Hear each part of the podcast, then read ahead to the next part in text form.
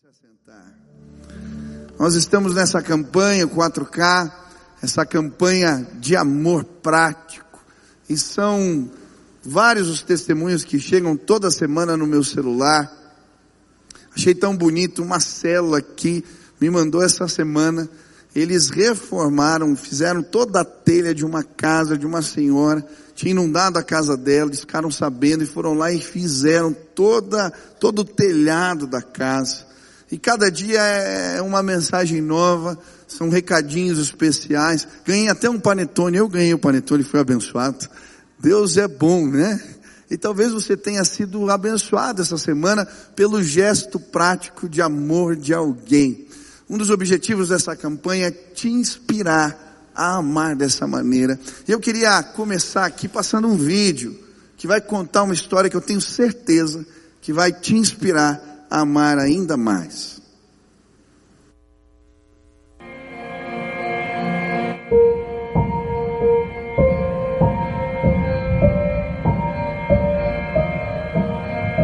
É, meu nome é Marcos. Eu sou a Ingrid. Nós somos casados há 31 anos.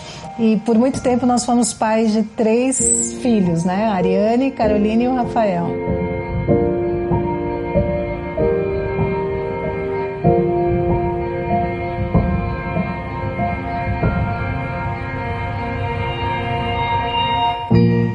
Numa madrugada em dezembro de 2012, fazendo, preparando um material, um estudo, enfim, nós nos deparamos com uma foto que era a foto do Iraque pós-guerra, né?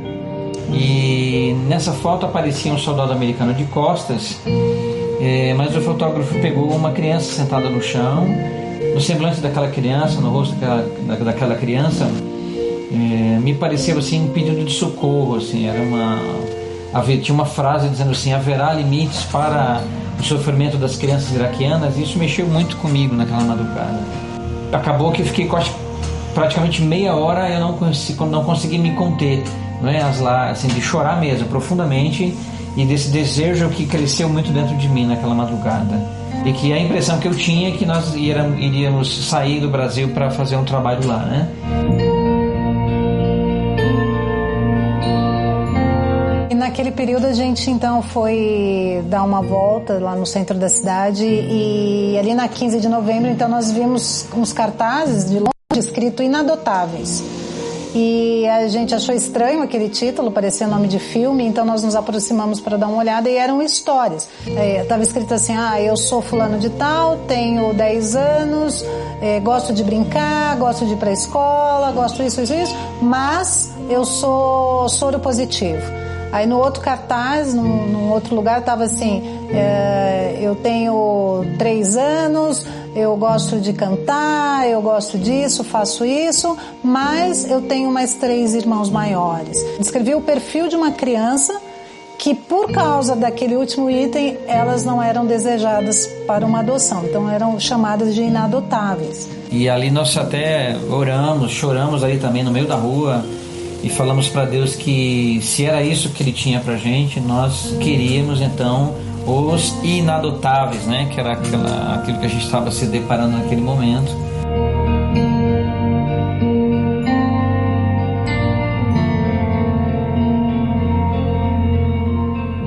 Então a ideia inicial da juíza era é, três, os três mais velhos ficariam conosco e os dois menores iriam para uma para um casal de missionários que também eram amigos nossos. E, mas só que quando nós conhecemos os cinco, nós vimos que eles tinham muito vínculo entre eles, a irmã mais velha, principalmente com o mais novo. Então nós não tivemos, não tivemos coragem de, de fazer a separação deles. Quando nós fomos conhecê-los, os nossos três filhos nesse dia estavam todos juntos, nós levamos eles até lá também. E essa essa possibilidade de separá-los, né, eles ficaram sabendo disso também e isso mexeu muito com eles. Eles mesmos vieram até nós e disseram assim: pô, pai, se não vai separar, né? Ou pega todo mundo, então não pega ninguém. Isso foi muito legal porque bateu muito, veio, quer dizer, veio de encontro aquilo que a gente já estava tendo no coração, né? o sentimento que a gente tinha no coração. Esse mistério da adoção, é, quem, quem experimenta esse universo é um privilegiado, porque os desafios são grandes, né? Mas toda paternidade tem desafios, seja da minha barriga ou da barriga de outra pessoa e que eu assumo essa, esse papel, essa maternidade, é, os desafios existem mas a adoção tem algo, é. né? Porque as pessoas costumam dizer que nós somos adotados, né, por Deus, mas só quem adota que entende o valor dessa adoção, dessa nova herança, dessa, desse novo significado, dessa nova família.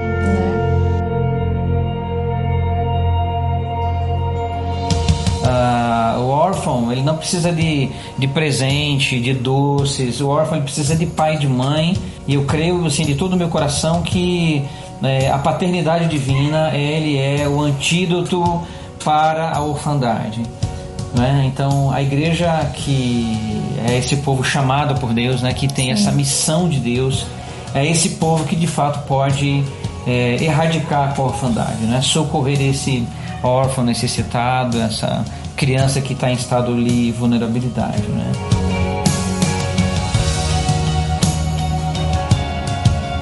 É, meu nome é Marcos. Eu sou a Ingrid. Somos casados há 31 anos. E somos pais de oito filhos. Isso. E agora dois netos. Por enquanto. Por enquanto.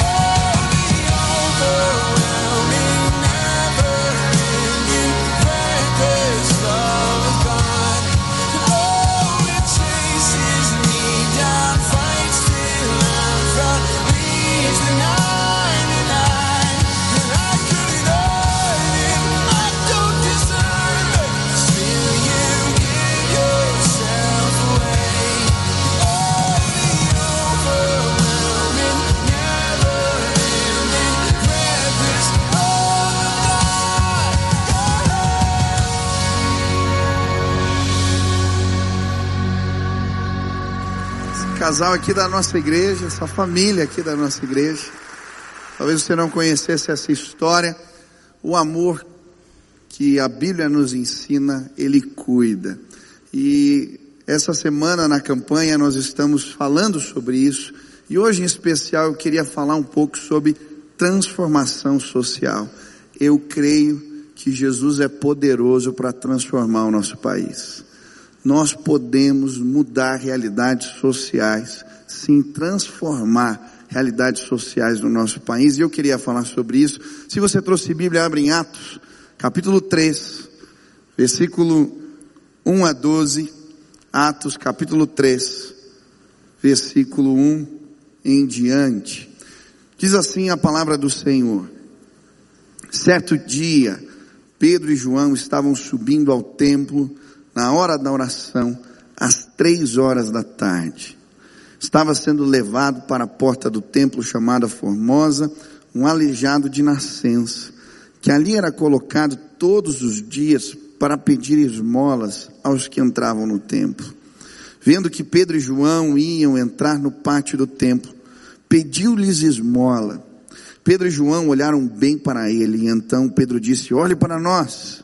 O homem olhou para eles com atenção, esperando receber deles alguma coisa.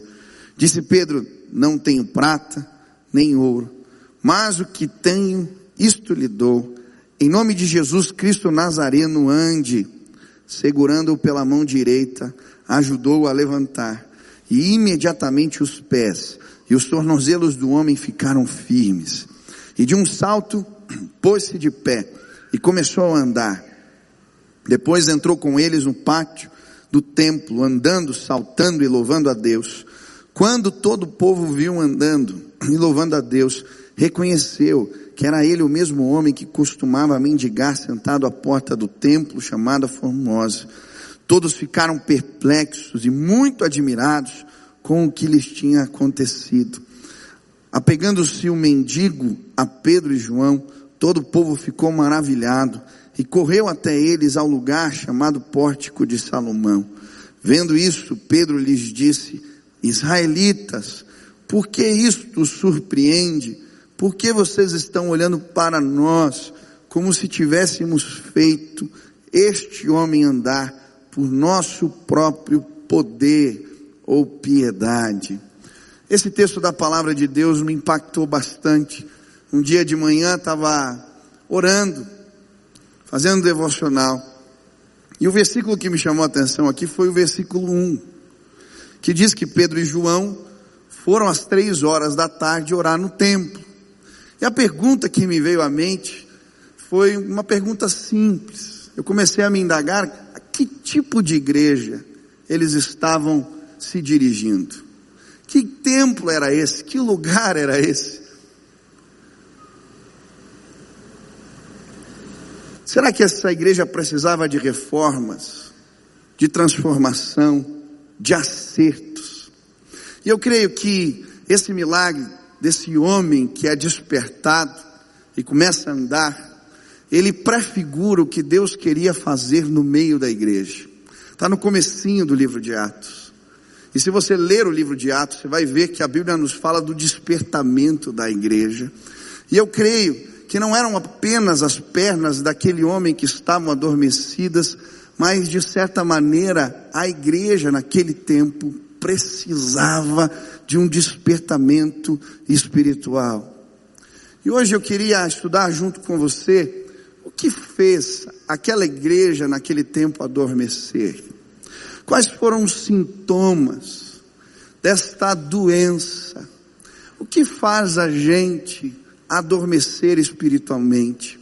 E hoje eu vim dizer para você, em nome de Jesus, que você possa escutar a voz do Espírito dizendo: levanta e anda. Eu quero fazer coisas novas. Eu creio que um grande despertamento espiritual vai alcançar teu coração hoje, esta igreja, em nome de Jesus. Quantos querem ser despertados pelo, para o propósito de Deus aqui? Levantem as mãos. Primeira, Primeiro sintoma, e vou falar hoje só sobre ele. Eu creio que essa igreja precisava ser despertada, porque ela estava alheia aos problemas sociais do seu tempo. A gente tem falado tanto de amor, e eu creio que amor gera transformação, e transformação social. E o problema é que muitas vezes, enquanto igreja, estamos desconectados da realidade que nos cerca. E era o caso aqui dessa igreja, ela estava de tal maneira voltada para si mesmo, que era incapaz de ver aqueles que estavam à porta. E é interessante porque as pessoas deixavam aquele homem à porta, mas não dentro da igreja. Havia uma barreira que os impedia de levá-lo até o lugar onde ele precisava estar. E eu creio que eram vários os impedimentos que faziam aquela igreja entender o seu papel social. Há um tempo atrás eu estava lendo um livro que falava da Revolução Russa e o papel da igreja no meio disso. E eu achei tão interessante porque no dia que estoura a revolução na Rússia, na praça onde tem derramamento de sangue, onde começam as manifestações, tinha uma igreja realizando uma reunião e tem os registros das atas do que eles discutiam naquele dia. Sabe o que eles estavam discutindo? As cores das becas do coral. Uma igreja alheia ao tempo, alheia ao que estava acontecendo nos seus dias. Eu creio que Deus quer nos chamar a atenção hoje. E nesse movimento de amor para realidades que nós, enquanto igreja, nos nossos dias, podemos mudar sim. E eu fiquei lendo e pensando, o que fez aquele povo não enxergar as realidades? Primeira coisa, as esmolas. Elas tinham o poder de entorpecer a mente. Elas de alguma maneira aliviavam a consciência do senso de responsabilidade de muitos. Eu já dei uma moeda. O que mais eu posso fazer a esse respeito? Mas o que me chama a atenção é Pedro e João.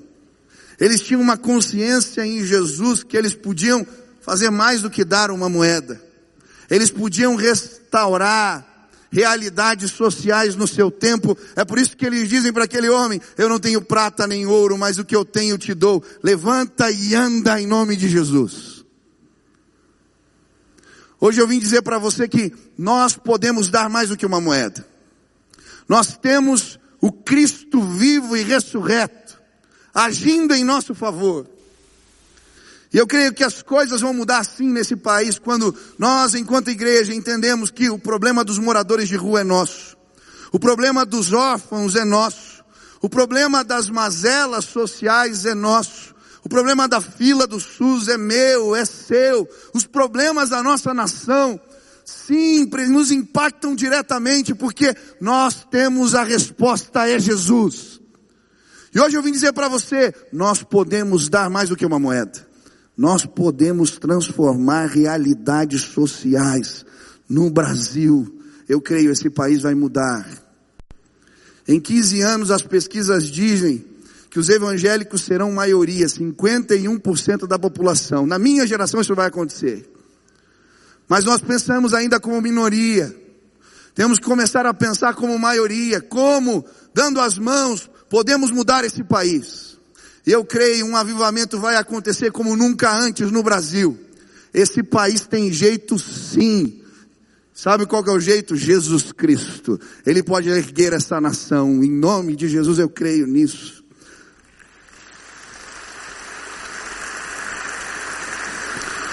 Eu quero te mostrar algumas realidades do nosso tempo. Queria que projetassem aqui, rapidinho, algumas realidades sociais. Queria que você enxergasse. Olhe os números. Extrema pobreza, 7,4% da população. Analfabetos, 11,3 milhões. Desempregados, 12,5 milhões. Situação de rua, 100 mil pessoas. Órfãos, 8.700 que estão ali já podendo ser adotados, estão debaixo do, do cuidado do governo em casas, em orfanatos, dependentes químicos, 30 mil, números de aborto, 1 milhão. Sabe, eu estava recentemente, essa semana, numa reunião de pastores em Campinas. Tinham 200 pastores, líderes de jovens das maiores igrejas do Brasil. E eu tive a oportunidade de falar sobre esse tema, transformação social. E aconteceu algo impactante. Enquanto nós discutimos esse tema, entendemos que a igreja unida, ela pode sim transformar realidades. E um número que me saltou os olhos foi o dos órfãos. 8.700. Só uma igreja representada na reunião, um líder de uma denominação ali, só aquela igreja tinha 20 mil igrejas debaixo dele ali. Se nós nos conectarmos para fazer algo, é possível sim mudar essa realidade. Eu passei um vídeo naquela reunião, contava a história de um pastor americano, que ele entende isso, que Deus tinha o chamado para cuidar dos órfãos, e ele começa a adotar crianças, não foram oito, foram seis, mas ele traz todo mundo para sua casa, e começa um movimento ali. Um dia ele vai procurar uma autoridade na cidade onde ele morava. E ele diz: Olha, Deus tem me chamado para fazer algo a esse respeito. E aí levanta, traz os números. Na cidade, um lugar onde ele morava, tinham 900 crianças debaixo da tutela do governo. Em contrapartida, 1.500 igrejas. Ele falou: Olha, eu quero me dispor a começar uma campanha nas igrejas e a gente vai zerar esse número. E eu vi esse vídeo. Hoje, naquele lugar onde esse senhor mora, esse pastor mora, não existem mais crianças nos orfanatos. Existe fila de espera, as famílias aguardando quando vai chegar o próximo para adotarem. Se nós, enquanto igreja, dermos as mãos, se entendermos a unidade que vai além da, de uma denominação, e simplesmente entendermos que é nosso papel dar mais do que uma moeda, nós podemos mudar essa realidade em poucos anos, eu creio. Eu falei isso na reunião, aconteceu um mover. Um pastor foi lá, pegou um microfone e falou: Olha, eu adotei uma criança esse ano, contou um testemunho, outro veio, contou testemunho. Bom, resumindo, nós começamos uma comissão e essas 200 igrejas se reuniram agora para apresentar um projeto que vai passar em tudo que é igreja no Brasil. E eu creio, em menos de cinco anos, você vai ver esse número zerar em nome de Jesus. A igreja do Senhor vai se levantar. O Espírito está dizendo para nós, como disse aquele homem sentado: levanta e anda. Você tem mais para entregar. Eu posso fazer mais. Segunda situação que a Bíblia vai mostrar que os impediam, enquanto igreja, de serem mais relevantes, era uma visão teológica equivocada sobre a situação daquele homem. Eles tinham uma justificativa teológica para dizer por que aquele senhor se encontrava naquela situação. Alguém pecou. Ou os seus pais, ou ele mesmo, por isso ele está assim. Essa era a justificativa. E é interessante porque essa discussão aparece até mesmo entre os discípulos. Quando eles encontram o cego de nascença, em João capítulo 9, eles vão perguntar para Jesus, quem pecou? Foi ele, os seus pais? O que, que aconteceu? E Jesus vai dizer, não. Sabe por que ele está assim? Para que a glória de Deus seja vista na vida dele. Se não tomarmos cuidado, vamos ter tantas respostas teológicas muito bonitinhas e até mesmo convincentes, para explicar a miséria alheia. Mas hoje eu vim te fazer entender de uma maneira diferente. A perspectiva de Jesus é outra. Sabe por que existem situações como essa?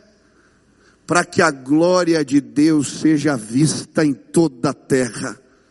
Quando esse número zerar, a glória de Deus vai ser vista no Brasil, porque Jesus dá jeito para todas as coisas.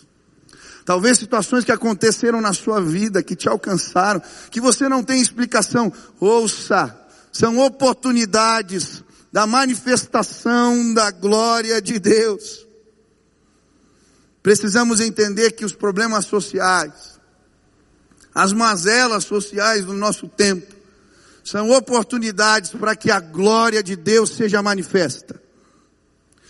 E eu fiquei muito impactado porque eu tenho visto acontecer movimentos de igrejas que têm transformado realidades sociais.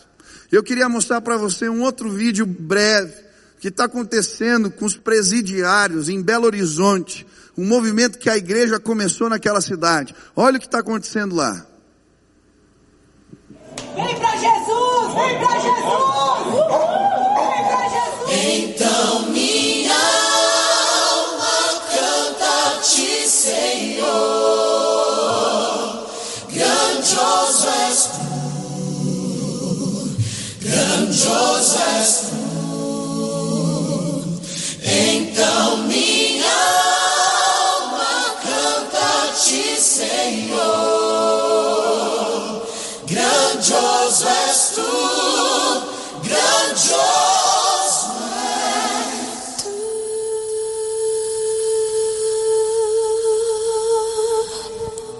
Nós estamos aqui com o nosso pastor Marco Túlio, gente.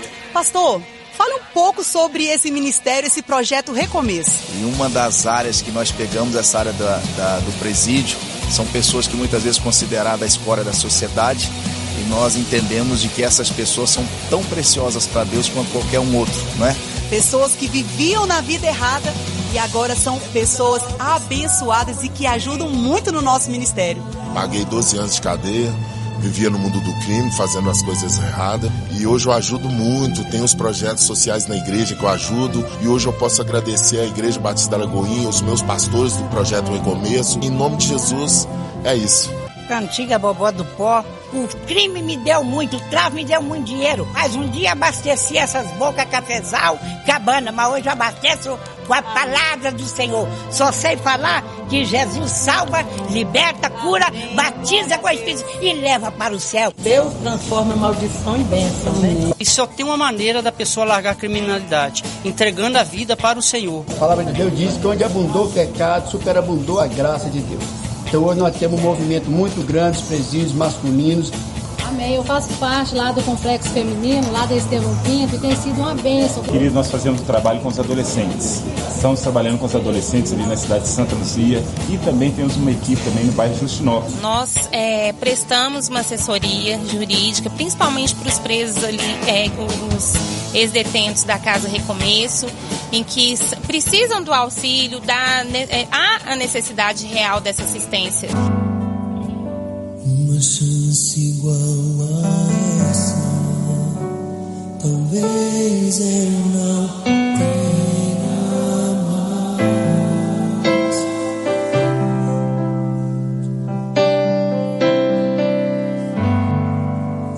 Quero estar em tua presença, nem que seja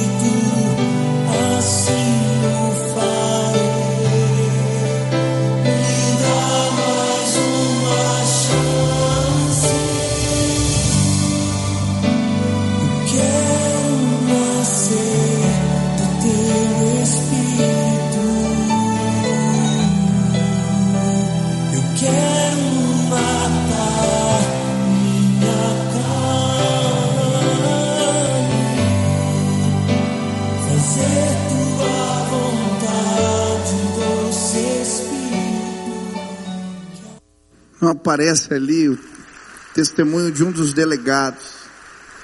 Ele dizendo, depois que começou o trabalho na penitenciária, as rebeliões acabaram. Eles, começaram a estudar dentro do presídio, o ambiente é pacífico.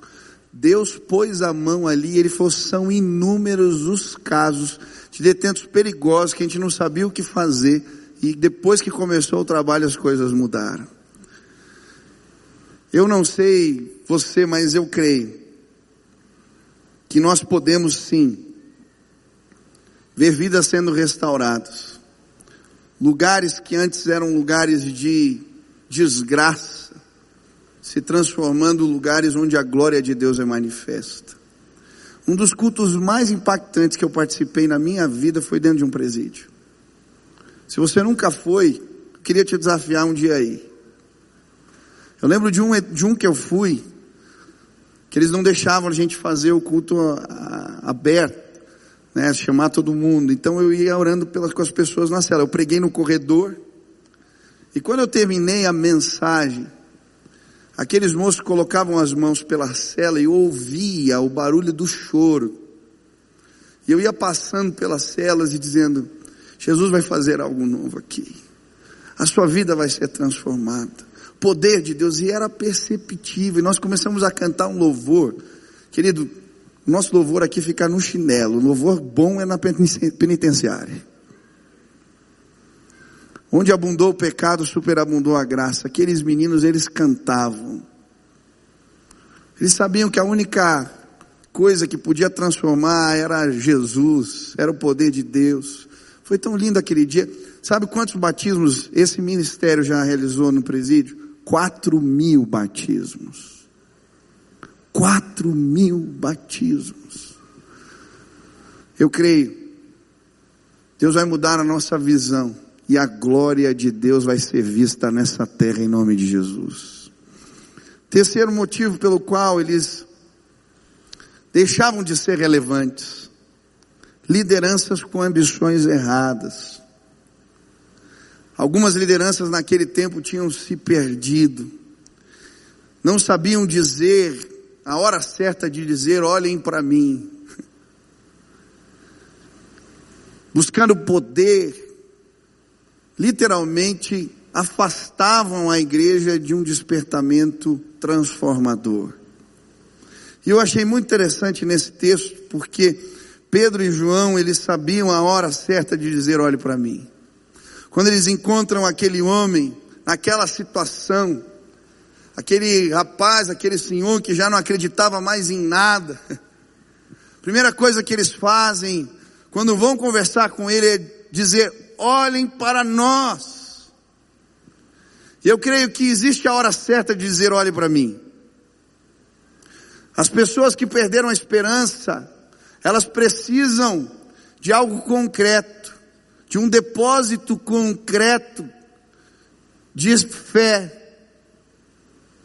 É por isso que eles dizem, olhe para mim. Eu achei muito interessante um estudo que eu vi de um sociólogo, explicando por que que as igrejas, elas eram tão efetivas no trabalho com dependentes químicos.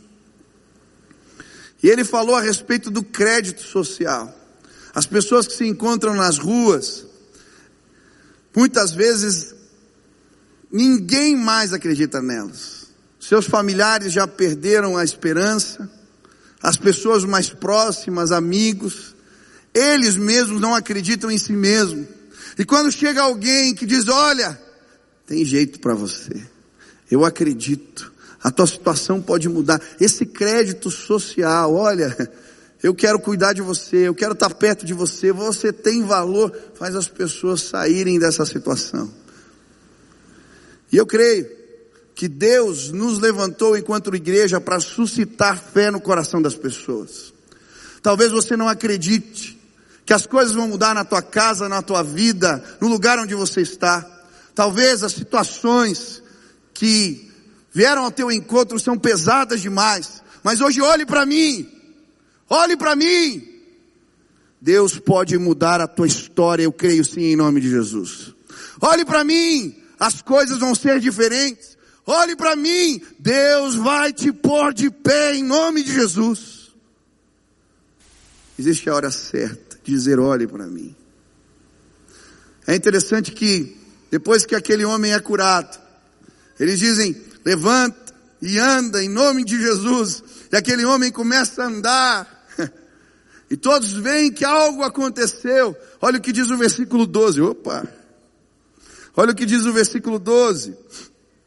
Vendo isso, Pedro lhes disse: Israelitas, por que isto surpreende? Por que vocês estão olhando para nós como se tivéssemos feito este homem andar? Por nosso próprio, nosso próprio poder ou piedade? Quando o milagre acontece, o que, que eles dizem? Olhe para o Senhor. Eu creio que Deus pode fazer muito mais. Um despertamento pode alcançar a nossa terra como nunca antes, mas Deus precisa mudar o coração de algumas lideranças. Lideranças com ambições erradas. Cada dia mais eu vejo gente dizendo: olhe para mim na hora que não deve. Pessoas às vezes nas redes sociais, procurando seguidores, procurando isso e aquilo, estão dizendo: olhe para mim do jeito errado, na hora errada. Esses dias eu fiquei tão triste porque eu fiz uma viagem. Eu fui pregar numa conferência em Goiânia. E eu cheguei ali, tinha uma jovem artista, cantora gospel, foi cantar lá num congresso que eu fui pregar. A gente chegou junto de avião, nos buscaram. E quando chegou na hora do culto, faltava 10 minutos para começar o culto. Eu vi que a menina estava de cabeça baixa, meio emburrada. Eu falei, ih, lá vem. Ela, ah, eu tô com muita fome. Pastor, tem um lanchinho, um monte de pão de queijo, pizzinha, um monte de coisa. Ah, não como nada disso. Aí o pastor, mas não, eu, puxa, tem uma padaria aqui, a gente pega alguma coisa rápido tal. E eu não como coisa de padaria. Será que dá para ligar para um iFood agora? Mas o culto vai começar daqui cinco minutos. Resumindo, fez que fez que levar a moça para jantar, comer alguma coisa. Ela chegou uma hora atrasada, o culto chegou, atrasou 40 minutos por causa da cantora gospel. Que palhaçada é essa? O que, que isso tem a ver? Graças a Deus não foi aqui, porque aqui não cantava de jeito nenhum. Ia tomar o lanche, ia chegar atrasado falar: Minha filha, tua, tua, já passou, a banda foi, já tocou. Agora fica aí sentado que você tem que ouvir a palavra, você está precisando se converter. Querido, nós vivemos essa geração do gospel. As igrejas começaram a pagar cachê e a gente transformou o ministro de louvor em artista. E eu fico me perguntando, o que isso tem a ver com o Evangelho? O que isso tem a ver com o Evangelho? Quanto que eu vou receber? Como é que vai ser? Esse carro não anda. Que história é essa? Na minha época, os missionários, que eu considerava homens de Deus, eram aqueles que tinham entregado tudo para plantar uma igreja, para começar um trabalho, que davam tudo para ver o Evangelho. Agora eu sabe quais são as referências dos nossos jovens? Gente que fica rodando aí, fez uma música, ficou famoso e está procurando outras coisas. Mas não, o poder e a graça de Deus. Eu creio que nos nossos dias Deus vai mudar essa realidade, sim. Deus está levantando lideranças novas. Gente com o coração no lugar certo. E eu creio que Deus vai restaurar a adoração no Brasil. Algo novo vai acontecer nos nossos dias. Eu tive nesse congresso os e falei, não convide quem pede cachê, meu irmão. Vamos investir nos ministérios locais das igrejas. Vamos colocar em evidência quem tem um propósito de fazer algo diferente. Eu creio sim que Deus quer estabelecer lideranças com coração humilde, simples. E quando isso começar a acontecer nos nossos dias, Deus vai restaurar as coisas, pessoas serão transformadas, um movimento vai acontecer. E essa vergonha, pega um jovem de vinte e poucos anos, põe ele na estrada, faz cento e poucas agentes, sem cobertura de pastor de ninguém. O que, que você acha que vai acontecer daqui a um tempo? Escândalo, vergonha. É isso que tem acontecido. Em nome de Jesus, Deus vai libertar os nossos altares nesse tempo. Deus vai estabelecer lideranças com perspectivas novas, com ambições novas, e esse país vai mudar sim em nome de Jesus. Eu creio. Mas sabe, a Bíblia também vai nos mostrar que outro empreendimento dessa igreja de transformar a sociedade era que os milagres aconteciam à porta. O mover do Espírito, de certa maneira, era impedido de entrar dentro do templo, dentro da igreja. Líderes que tinham medo de perder o controle, tentavam abafar o mover do Espírito. É por isso que perseguiram Pedro e João. Eles foram sentenciados, foram ameaçados, foram presos, porque um homem tinha sido curado. Os milagres aconteciam à porta. E eu creio que muitas vezes isso acontece entre nós. O mover do Espírito é impedido de entrar. Ele acontece apenas na porta. E eu creio que Deus vai mudar as realidades. Eu fiquei muito feliz, porque eu tenho visto o mover do Espírito, trazendo transformação para dentro da igreja. Quando aquele homem é curado, o paralítico entra no templo. Quem pode parar o mover do Espírito? Quando aquele homem chega pulando e adorando ao Senhor, quem pode parar algo assim? Hoje, em nome de Jesus, eu venho dizer: os paralíticos vão invadir a igreja de novo. Quem pode parar o mover do Espírito nos nossos dias? O Senhor está dizendo: levantem e andem. Liderança nenhuma pode. Quando os presidiários invadirem a igreja, os órfãos, os ex-dependentes químicos, as pessoas começarem a dar seu testemunho, quem pode parar um mover como esse? Quem pode parar? Os milagres não vão acontecer mais à porta. O Espírito está soprando. Portas vão cair. Grilhões serão arrebentados. O Espírito está dizendo: levantem, andem. O mover de Deus já invadiu a igreja em nome de Jesus. Fiquei tão feliz eu pregando aqui no centenário da Convenção Batista Paranaense, que eu estava falando sobre despertamento espiritual. E no apelo veio o pastor Jaziel, que é o reitor do nosso seminário. E ele falou: Olha, o Espírito Santo de Deus me tocou hoje aqui. Eu senti algo diferente. E nós, ali juntos, ele testemunhou no culto e se comprometeu a começar um movimento de oração dentro dos seminários. Eu quero dizer para você que já está acontecendo. Tenho recebido as fotos, tem casa de oração no seminário lá, os jovens orando, Mas, pastor, por que você está falando isso? Sabe por quê? Durante muitos anos, uma teologia liberal foi despejada em muitos seminários no Brasil. Uma teologia que dizia que milagres não acontecem mais. Dizendo que as histórias que a gente lê na Bíblia são alegorias, contos de fada. Durante muitos anos, vimos escolas de profetas se transformando em academias para formar teólogos. Formamos teólogos, mas calamos os profetas e matamos os pastores. Durante muito tempo nós vimos as barreiras denominacionais tentarem ditar, estabelecer como Deus age ou deixa de agir aqui, ali ou acolá.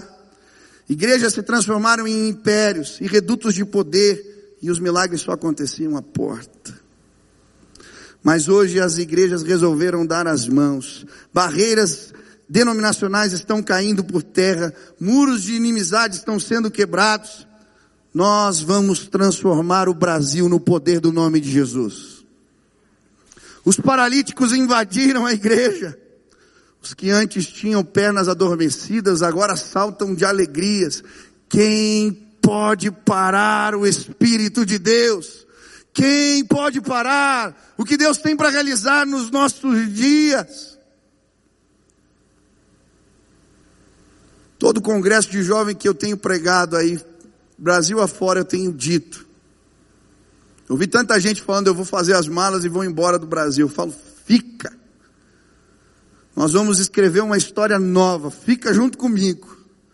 Esse país é, tem jeito sim, essa terra é a terra da promessa, a terra que mana leite e mel, terra abençoada por Deus.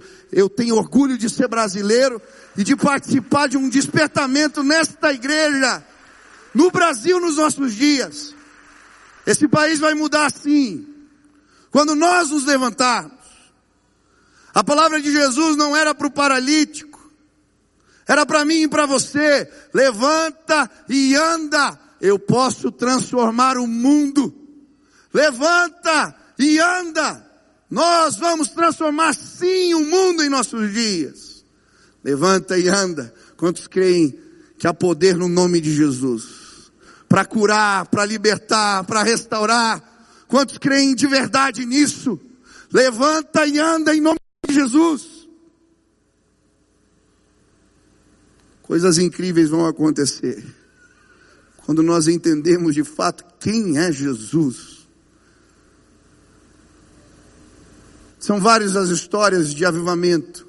Eu gosto de estudar sobre avivamento. O avivamento metodista, o personagem principal foi John Wesley. E me chama muito a atenção porque John Wesley em determinado momento do seu ministério, foi impedido de pregar nas igrejas anglicanas. E sabe o que começou a acontecer? Como ele não podia pregar no púlpito, ele começou a pregar ao ar livre, nas escadarias das igrejas. Mas a multidão vinha de longe. As escadarias ficavam repletas de gente. E o milagre acontecia à porta. Mas sabe qual que é o privilégio do avivamento que Deus está fazendo no Brasil nesses dias? É que as igrejas estão abertas. O mover de Deus já entrou dentro das igrejas. Não precisa ser lá fora, vai ser aqui dentro. Nós vamos ver o paralítico andando, nós vamos ver os inadotáveis celebrando, nós vamos ver os testemunhos, as histórias, porque há poder em nome de Jesus para transformar tudo.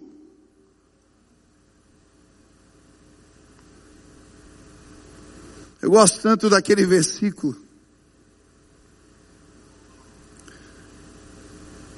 Já preguei algumas vezes sobre ele.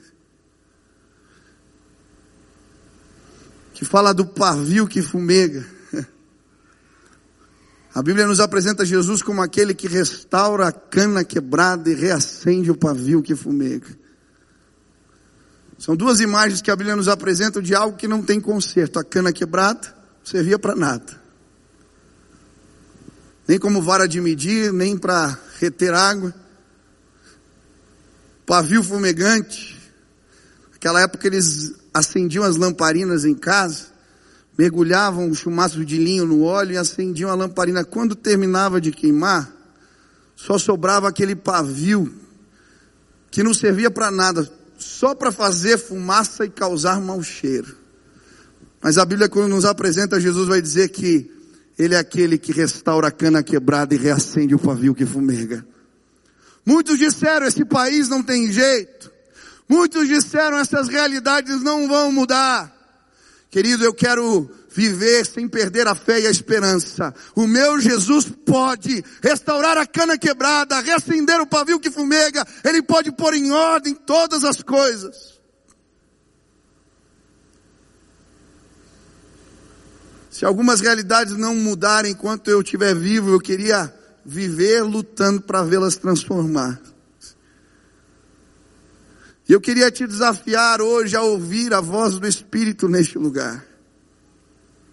Te desafiar a crer. Para mim, o ápice do que nós estudamos aqui é quando aquele homem chega dizendo: Por favor, me deem alguma coisa. Pedro olha para ele: Eu não tenho prata nem ouro, mas o que eu tenho te dou. Levanta e anda em nome de Jesus o Nazareno. Hoje eu posso ouvir a voz do Espírito nos convocando, nos chamando. Levantem, andem, levanta e anda. Eu vou transformar realidades perto de você. Levanta e anda. Eu vou transformar tua vizinhança, a rua onde você mora. Levanta e anda em nome de Jesus. Eu vou transformar a vida de um jovem que vai ser adotado pela sua família. Levanta e anda. Eu vou transformar aquela casa porque vocês vão consertar o telhado dela. Levanta e anda. Nós podemos fazer tanto mais se entendermos simplesmente o chamado do Espírito. Acreditarmos que podemos dar mais do que uma moeda. Acreditarmos sim que a glória de Deus pode ser manifesta em nossos dias. Acreditarmos sim que os milagres não precisam acontecer à porta. A gente pode fazer parte dessa história em nome de Jesus. Talvez existam pessoas aqui que tem visto os milagres acontecerem à porta. Você já ouviu a história de alguém? Um testemunho que te impactou. Talvez de um parente, de um amigo, de um vizinho. Falou que Deus mudou o casamento, que Deus mudou a, história do filho, da filha. Mas por algum motivo parece que os milagres só acontecem para os outros. Os milagres estão simplesmente a porta da tua vida. Por que, que isso acontece? Porque você não abriu o coração. Você não deixou Deus ter liberdade plena para agir na tua vida. E hoje, a única coisa que o Espírito Santo quer é que você o autorize, que você abra as portas e que o mover do Espírito alcance a tua vida. Se você abrir a porta, se você falar, a Deus, eu quero, hoje o mover do Espírito vai alcançar a tua vida. Você vai sentir Ele te pondo de pé, teus olhos brilhando de novo, sonhos surgindo no coração vontade de orar, de fazer algo pelo próximo, amor inexplicável. Eu lembro quando esse mover chegou na minha vida, quando esse mover do Espírito adentrou as portas do meu entendimento. Eu amava as pessoas. Eu olhava para a pessoa na rua, eu olhava para os meus amigos que eram excluídos dentro da escola, gente que eu nunca tinha notado e eu as percebia. Eu falei: o que está acontecendo comigo? O mover do Espírito tinha me alcançado. Hoje o mover do Espírito vai alcançar a tua vida. Se você deixar, você vai andar por essas ruas diferentes. Você vai chegar em casa diferente. Quem pode parar o Espírito Santo de Deus? Eu não sei o que Jesus falou contigo hoje. Mas se você crê que as coisas podem mudar, Se você acredita que nós temos a resposta que é Jesus para resolver situações na nossa vida, perto de nós e nesse país. E hoje você está dizendo, Senhor, eu quero abrir a porta. Move em mim. Move através de mim.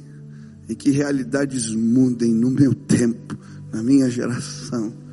Em nome de Jesus. Se Deus falou contigo hoje, aonde você está, fique de pé no teu lugar agora. Se apresenta em nome de Jesus. Diga, eu estou aqui. Eu quero. Que esse mover venha, alcance a minha vida, venha. Eu quero em nome de Jesus. Se levanta agora. Se Deus falou contigo, se apresenta. Em nome de Jesus.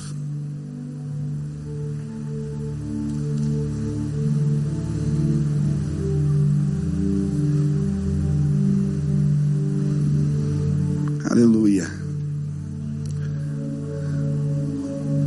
Nós vamos orar agora. Aonde você está? Baixe tua cabeça, feche os teus olhos. Eu quero que você presente tua vida diante do Senhor agora. Senhor, como que o Senhor quer me usar? De que maneira estou disponível? Senhor, meu coração está aberto, as portas estão abertas. Eu não quero ouvir as histórias do que os outros fizeram. Eu quero ser parte do mover do teu espírito. Senhor, eu quero clamar agora em nome de Jesus. Que o Senhor visite os meus irmãos. Que o teu mover os alcance. Que o Senhor possa mostrar para eles realidades estão perto, perto deles, perto de cada um de nós. Que o Senhor quer nos usar para que haja transformação nessa terra. Deus, nos ajuda a começar nem com as pequenas coisas. Nos ajuda e nos dá entendimento para que possamos fazer a nossa parte. Que o teu poder venha, que a tua glória se manifeste, que possamos ver realidades transformadas nos nossos dias em nome de Jesus. Derrama do teu espírito, derrama do teu favor, do teu poder sobre cada um agora. É no nome de Jesus que eu oro.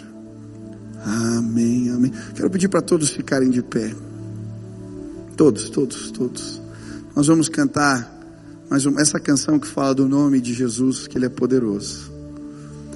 E eu queria fazer mais um convite para terminar esse culto. Talvez você veio aqui e você ainda não sentiu a presença do Espírito na sua vida. E eu tenho certeza que hoje o Espírito Santo de Deus vai adentrar na vida de pessoas. Você pode nascer de novo. A Bíblia nos fala do milagre do novo nascimento. Deus nos dá uma nova vida nesta vida, uma nova oportunidade. Hoje. E se hoje aqui nesse lugar você veio e está querendo que esse amor que eu falei entre na sua vida, essa santa presença de Jesus vem. Eu lembro quando oraram comigo e eu entreguei minha vida para Jesus. Eu senti uma presença de Deus na minha vida, uma alegria, uma paz que eu não sabia explicar, nunca tinha sentido aquilo. E foi tão real. Eu saí daquele dia, daquela casa, daquele encontro de oração mudado.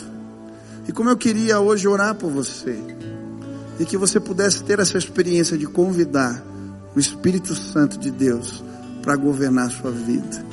Se hoje você gostaria de tomar essa decisão, de convidar Jesus, de pedir que o Espírito Santo de Deus adentrasse, governasse, que esse amor, essa paz que é fruto do Espírito, de alguma maneira alcançasse a sua vida, aonde você está, levante sua mão bem alto. Eu quero orar por você. Tem alguém aqui? Deus abençoe, Deus abençoe, Deus abençoe, Deus abençoe. Eu quero orar por você. Você que levantou tua mão, levanta aí, deixa eu ver. Tem bastante gente. Eu vou pedir um favor. Você que levantou a mão, vem aqui. Eu quero orar por você aqui embaixo.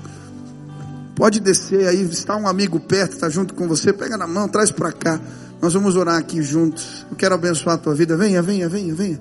Pode vir agora. Você quer receber essa oração? Não tenha vergonha. Não tenha vergonha. Eu creio que o Espírito Santo de Deus vai te visitar. Você vai perceber que vem agora. Isso é motivo de alegria para nós. Venha, venha, tem mais gente. Tem mais gente que Deus está chamando hoje. Venha, venha, venha agora, em nome de Jesus. Venha, venha, venha, venha, venha, venha, venha, venha. Venha. Você que levantou sua mão. Pede licença agora. Eu quero orar pela sua casa. Quero orar pelo seu coração. Quero orar pela sua família.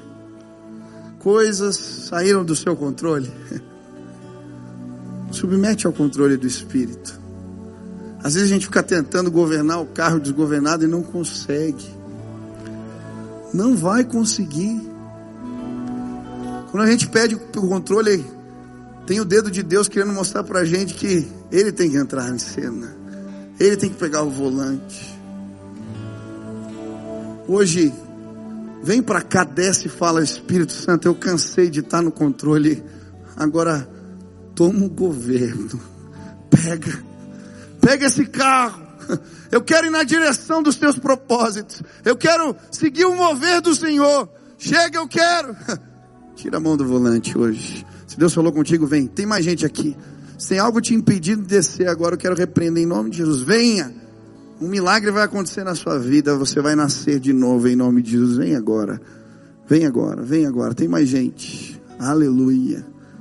Aleluia. Aleluia. Nós vamos orar agora convidando Jesus. Quero que você baixe tua cabeça, feche teus olhos. Você vai repetir uma oração comigo. Preste atenção. Essa oração, não, eu não tenho poder nas minhas palavras.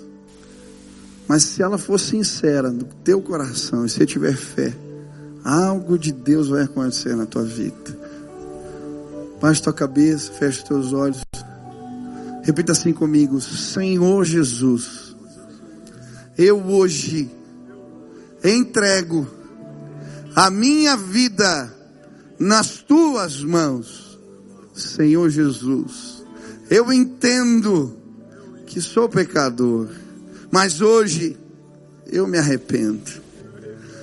Senhor, eu perdi o controle de tantas situações da minha vida, mas hoje eu entrego o governo, o controle nas tuas mãos. Que o teu amor, que a tua graça, que a tua presença me acompanhe todos os dias da minha vida, em nome de Jesus. Te orar para você, Pai. Cumpre agora aquilo que está na Sua palavra, sela com o Santo Espírito da promessa, que os teus filhos não sejam mais os mesmos que a presença amorosa de Deus, a paz de Deus, o favor de Deus alcancem suas vidas, que eles sintam o Espírito sendo derramado e trazendo novidade de vida hoje neste lugar.